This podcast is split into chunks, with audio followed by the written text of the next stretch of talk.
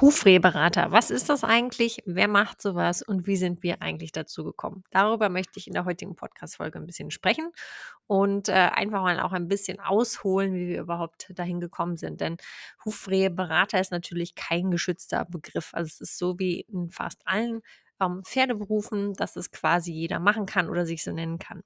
Und ähm, wir haben ja die Ausbildung zum Hufbearbeiter gemacht und haben natürlich da auch das Thema Hufrehe irgendwie gehabt. Trotzdem muss ich sagen, im Nachhinein, ich habe nicht mehr so richtig eine Ahnung, was wir da gelernt haben. Ähm, was aber noch ein viel größeres Problem ist, sage ich mal, ist, dass einfach die ähm, ja, die Erkenntnisse zum Thema Hufrehe sich in den letzten 17 Jahren natürlich sehr, sehr stark verändert haben. Also das, was wir da in der Ausbildung gelernt haben könnten, ist natürlich heute schon gar nicht mehr aktuell. Und ähm, deshalb war es auch bei uns am Anfang so, dass wir ähm, einfach ja, wenn jemand anrief mit einem Rehpferd, gar nicht so richtig wussten, was wir da erklären sollen oder machen sollen. Damals gab es auch noch nicht so die Auswahl an Hufschuhen zum Beispiel. Und so ist es dann auch gewesen, dass wir die Pferde überhaupt gar nicht unbedingt angenommen haben als Kunden oder einfach, es hat sich nicht so richtig gut angefühlt, weil wir eben nur wussten, ja, man muss irgendwie die Fütterung optimieren und die Pferde weichstellen. Aber ja, so richtig wussten wir einfach nicht, was zu tun ist. Und als ich dann irgendwann es muss so ungefähr 2012 gewesen sein, ähm, eine Fortbildung gesehen haben zum Thema Hufrehe. Ähm, in den USA haben wir uns da kurz entschlossen angemeldet. Wir wollten ja eh Mustangs beobachten. Also haben wir gedacht, fliegen wir mal einfach dahin und dann können wir das ja direkt verbinden. Voll sehr blauäugig, weil wir natürlich keine Ahnung hatten, wie groß Amerika tatsächlich ist und wo man überhaupt Mustangs findet. Aber ganz egal, wir haben uns da angemeldet, denn da waren ein paar Namen, wie zum Beispiel Dr. Kellen, die wir schon in äh, Fortbildung auch von Pete Ramey gehört hatten, die sich einfach sehr, sehr gut mit dem Thema endokrinopathische klassische Hufrehe auskennt. Und das wollten wir eben unbedingt hören und wir waren dann bei dieser Fortbildung. Und ähm, saßen da mit wirklich vielen, vielen, also es war eine große Fortbildung, vielen Pferdebesitzern hauptsächlich. Haben gedacht, wo sind all die Profis? Warum hören sich das die Profis nicht an? Und diese Pferdebesitzer waren so gut informiert und wir saßen dann nur so und haben irgendwie ähm, von den ganzen Begriffen nur die Hälfte irgendwie verstanden, weil einfach dieses ganze Wissen, was damals da schon verfügbar war, noch überhaupt nicht das war, was wir hier in Deutschland eben kannten. Und das hat sich auch weiterhin bestätigt, dass man das Gefühl hatte, die sind wirklich zehn Jahre voraus. Ähm, und wir haben natürlich von der Fortbildung mit Sicherheit nur einen Bruchteil verstanden. Äh, nicht unbedingt wegen der sprachlichen Barriere, sondern einfach, weil wir noch gar nicht so tief im Thema drinstecken. Und das hat uns aber angefeuert, da wirklich nochmal näher reinzugehen. Das ist auch übrigens die Fortbildung, die uns dahin gebracht hat, wirklich die Fütterung nochmal genauer unter die Lupe zu nehmen, also auch für gesunde Pferde.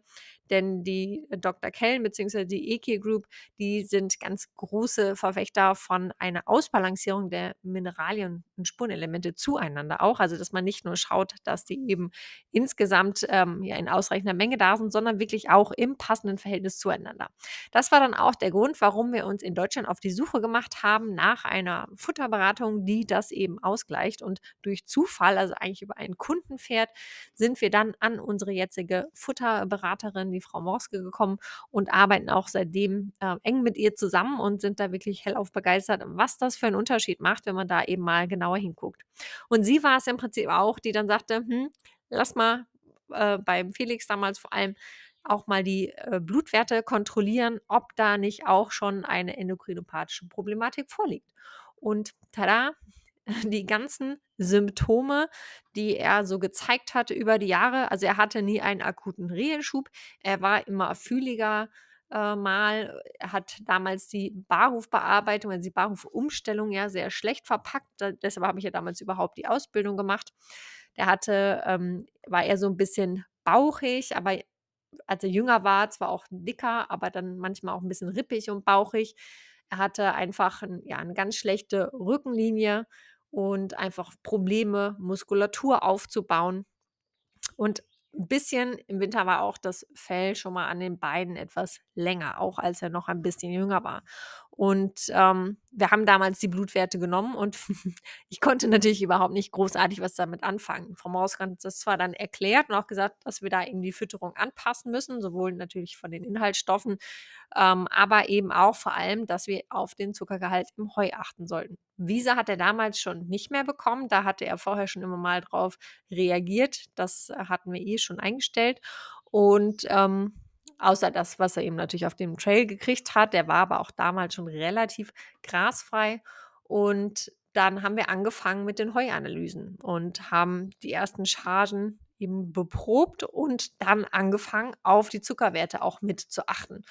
Die Mineralisierung haben wir angepasst und im Prinzip alles darauf abgestimmt, auch Pferde mit einer Insulinproblematik eben gesund zu bekommen. Und es war wirklich faszinierend, als dann diese Umstellung erfolgt ist. Wir hatten ja vorher schon die Haltung optimiert, wir hatten die Böden verbessert, er hat viel mehr Bewegung bekommen, aber erst als wir da diese Futteroptimierung ähm, wirklich umgesetzt haben, haben wir gesehen, wie die Hufe sich entwickelt haben und das hätte man eben einfach nicht über eine Bearbeitung oder sonst was hinbekommen können, sondern es ist wirklich hier HUF ähm, in äh, ja nochmal in Special quasi für Hufrehe-Risikokandidaten.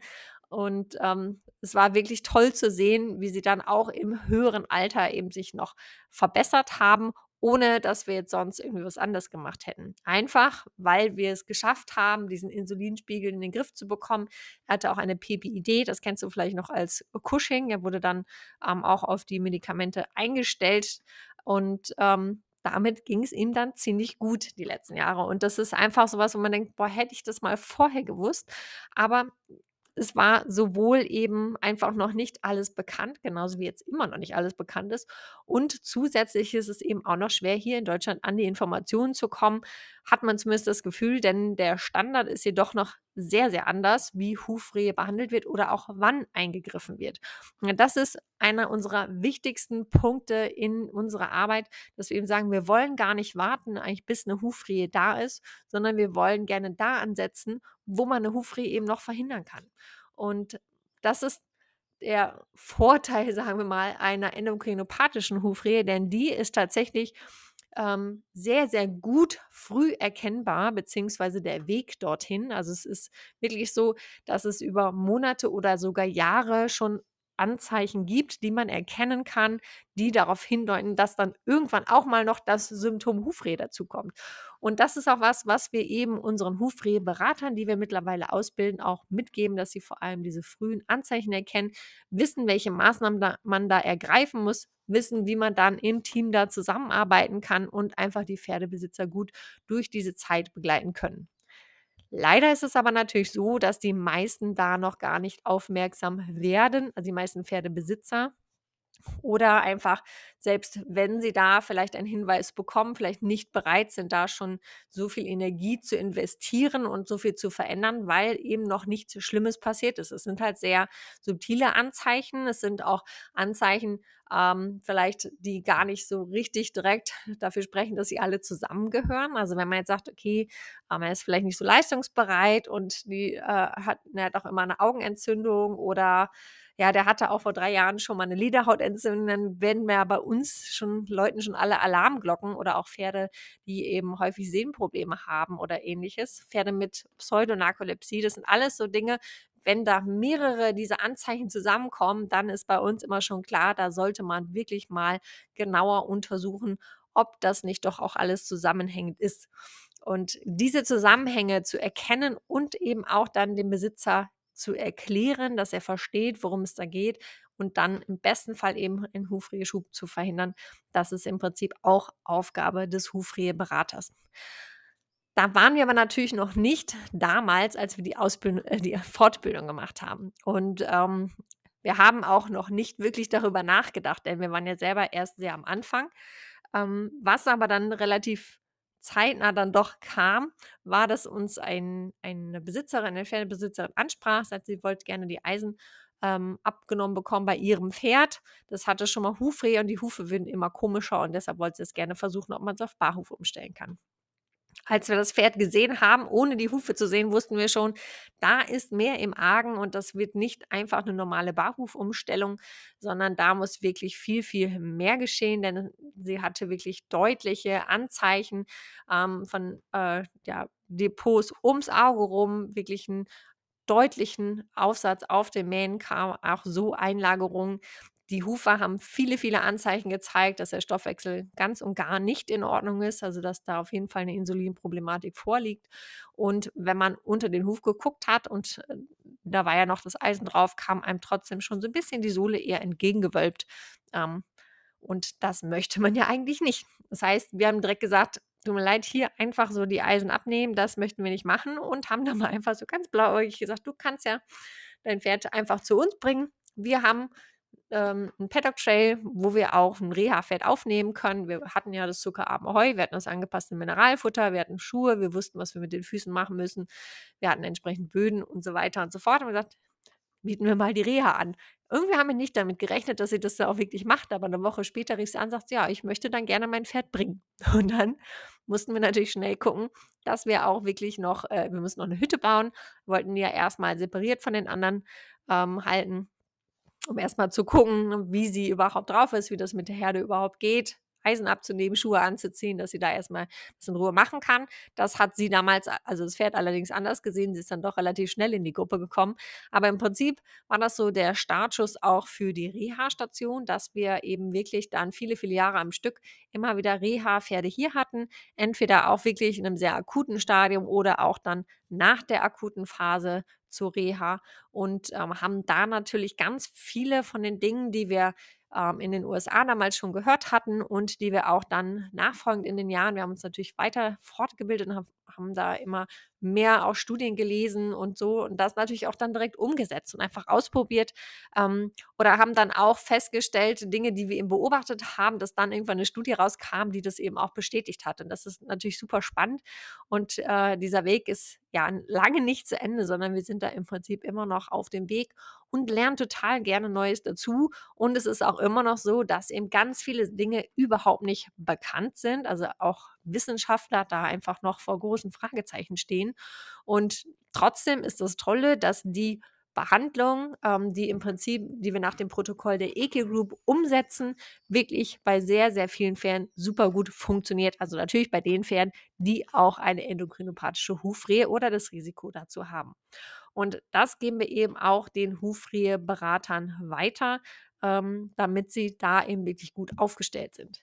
Es ist ja die Frage, okay, wer kann denn Hufrehe-Berater werden? Also es ist schon ein, also der Kurs, den wir da machen, ist wirklich ein Kurs für Profis. Das heißt, entweder bist du schon Profi oder möchtest es werden. Und es kann natürlich gut ergänzend zu sämtlichen anderen Expertengebieten sein, denn wir haben ähm, ja einfach so viele Pferde mittlerweile, die da einfach dieses erhöhte Risiko haben, wo wir dann auch als Trainer merken, dass die eben nicht so leistungsbereit sind oder einfach auch die Last nicht so aufnehmen können, wie wir uns das vorstellen. Dass die ähm, vielleicht bestimmte ähm, Dinge nicht hinbekommen, ne? dass die Muskulatur äh, nicht aufgebaut werden kann. Oder wenn wir Physiotherapeut oder andere Therapeuten sehen, die natürlich auch merken, es kommen immer wieder die gleichen Baustellen. Das Pferd hält sich vielleicht immer wieder irgendwo fest, die Schulter wird einfach überhaupt nicht frei, weil vielleicht da schon latent eine Reheproblematik vorliegt. Und ich kann natürlich oben rum manipulieren, was ich möchte. Wenn die Füße eben nicht in Ordnung sind, dann werde ich eben auch obenrum die Probleme nicht beheben. Und das ist ein ganz wichtiger Punkt, denn die ähm, bevor wir wirklich merken, dass die Pferde schlecht laufen, ist da sehr, sehr lange oft schon was im Busch. Das heißt, die Pferde sind erstmal, also Pathologien entstehen sogar bevor man wirklich klinisch was sieht. Dann kommt noch eine Phase, wo wir, glaube ich, wenn wir richtig gut hingucken und aufpassen, merken, dass die Pferde schon etwas fühliger sind oder einfach sich anders bewegen. Und bis es wirklich dann so akut wird, dass alle Leute auch an eine Hufrehe denken, dann haben wir wirklich schon ganz, ganz viele Anzeichen eben verpasst. Und ähm, da wirst du eben auch merken, eben wenn du Therapeut bist oder äh, Trainer, dass ihr da einfach nicht weiterkommt. Genauso als Hufbearbeiter, natürlich, da ist man ja noch mal spezieller auch an den Hufen dran. Trotzdem auch hier ähm, wirst du immer wieder merken, dass zum Beispiel die Wände einfach nicht gerade einwachsen wollen oder immer wieder Ringe nachwachsen, dass die Pferde zum Beispiel fühlig sind, obwohl die Hufe gar nicht so aussehen, als wenn das Pferd fühlig sein könnte. Ähm, oder auch sogar, dass die Sohle doch sehr dünn ist, dass du sie eindrücken kannst oder eben wie bei unserem ersten Rehpferd dir eigentlich schon entgegenkommt. Und das sind alles Anzeichen, die wirst du eben nicht über eine Hufbearbeitung lösen, sondern da musst du eben an die Ursache gehen. Denn Hufrehe ist einfach kein Hufproblem, sondern es ist eben nur ein Symptom einer zugrunde liegenden Ursache und in den allermeisten Fällen eben eine endokrinopathische Problematik. Und ähm, das ist zumindest bei uns auch bei den Rehefällen, die wir betreuen, wirklich zu über 90 Prozent der Fall.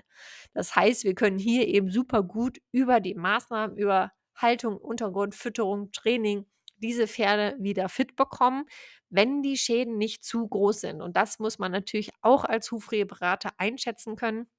Wir gucken dann natürlich auch, ähm, wie sind die Pferde drauf, ne? was sieht man an den Pferden für Symptome, für Schmerzanzeichen, aber eben auch in der Diagnostik, ähm, wie sind die Laborwerte, die Blutwerte, was sagen die Röntgenbilder und ähm, da muss man eben wirklich schauen, wie ist der Krankheitsverlauf und wie ist da die Prognose. Da arbeiten wir natürlich auch mit Tierärzten und anderen Therapeuten zusammen. Und deshalb ist dieses ganze Thema Hufreheberatung schon auch recht anspruchsvoll, denn wir wissen ja, es ist nicht immer ganz so einfach, vielleicht auch mit vielen Leuten zu kooperieren. Aber das ist im Hufreh-Fall eben total wichtig, denn wir sind als Hufreh-Berater eher so die Koordinatoren, sage ich mal. Also wir bringen das Team zusammen, was wir eben brauchen, um dem Pferd eine bestmögliche Reha zu ermöglichen, auch wirklich nachhaltigen Erfolg zu haben, also dass nicht nochmal ein Reheschub kommt.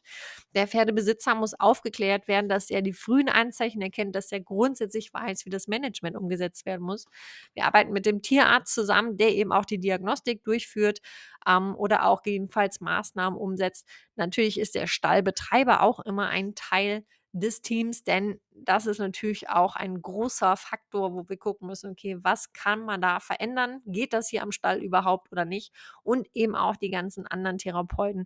Und damit da irgendwer den Überblick hat und so ein bisschen diesen Weg gemeinsam mit dem Pferdebesitzer gehen kann, dafür ist eben der Hufberater da der zum einen eben auch die wissenschaftlichen Grundlagen kennt und auch da auf dem aktuellen Stand ist, aber eben auch weiß, okay, wie relevant ist das wirklich in der Praxis? Wie können wir es da umsetzen? Den Fokus auf die Lösung hat und nicht immer nur das Problem anguckt, denn das ist natürlich irgendwann gerade für den Pferdebesitzer sehr schwierig, der einfach sich sehr große Sorgen macht und vielleicht habt ihr es auch schon mal mitbekommen, dass Pferdebesitzer wirklich dann trauen sich schon fast gar nicht mehr in den Stall zu fahren, weil es dem Pferd vielleicht wieder schlechter geht oder man wird so ein bisschen äh, macht sich ein bisschen verrückt mit, dass man ständig Pulsation fühlt oder ähnliches. Und das ist natürlich nicht zielführend, sondern wir müssen ja gucken, was können wir verbessern, wie können wir das Pferd unterstützen. Wir müssen Lösungen ähm, kennenlernen und aber dann natürlich auch umsetzen, denn nur das reine Wissen bringt uns natürlich nicht weiter, sondern es geht darum, das wirklich auch zu machen. Und da schubsen wir sehr, sehr gerne ein bisschen mit an. Ich weiß nicht, ob ich jetzt alles erwähnt habe, was ich dazu sagen wollte. Das sollte einfach mal so ein kleiner Einblick sein. Was ist jetzt ein Hufreheberater? Was macht der? Ähm, wir haben super viele Anfragen jetzt auch wieder gekriegt, dass Leute Hilfe suchen. Ähm, ihr könnt natürlich auch als Pferdebesitzer Hilfe oder die Beratung eines Hufreheberaters in Anspruch nehmen. Da findet ihr auf unserer Internetseite auch die Kontaktdaten von den Leuten, die bei uns ausgebildet sind und ähm, wo wir auch wirklich wissen, dass die sich auch weiterhin fortbilden, also mit denen wir enger zusammenarbeiten. Und ähm, wenn du jetzt daran Interesse hast, dich selber in dieser Thematik fortzubilden, dann hast du die Möglichkeit, bis zum 13. Juli dich noch zur Ausbildung anzumelden, beziehungsweise jedenfalls auch nur einen Teil. Nähere Infos dazu bekommst du auch unter anderem auf der unserer Internetseite oder du kannst gerne zur Infoveranstaltung kommen am 7. Juli. Das, ähm, den Link dazu und die Einladung bekommen alle, die auf der Warteliste stehen. Das heißt, schau mal bei uns auf der Internetseite vorbei. Ich verlinke das auch nochmal in den Shownotes, wo du dich anmelden kannst, damit du das nicht verpasst und auch wirklich alle Infos zum, zur Weiterbildung bekommst, beziehungsweise ähm, auch all deine Fragen dann da natürlich stellen kannst. Und ähm, unser großes Ziel ist ja immer wieder nie wieder Hufrehe. Und ähm, es ist wirklich so, dass die Pferde, die bei uns, äh, also zum Beispiel auch unser erstes Reha-Pferd, die ist ja jetzt schon seit vielen, vielen Jahren wieder zu Hause. Ähm, und es ist natürlich nicht so, dass da alles total perfekt ist, aber sie ist einmal wirklich wieder in einen Zustand sozusagen gekommen, wo sie sehr stabil geworden ist ähm, und einfach die ganzen Jahre jetzt keine Probleme mehr damit hatte. Also wirklich diese nachhaltige äh, Gesunderhaltung, das liegt uns am Herzen, denn es ist nicht normal, dass Pferde regelmäßig Reheschübe bekommen und das sollte dir auf jeden Fall nochmal, ähm, ja, das solltest du kritisch hinterfragen, falls das so ist bei dir oder bei deinen Kundenpferden und dich da auf jeden Fall weiter informieren. Vielleicht sehen wir uns ja, ich würde mich sehr freuen und ich wünsche dir jetzt erstmal einen wunderschönen Tag.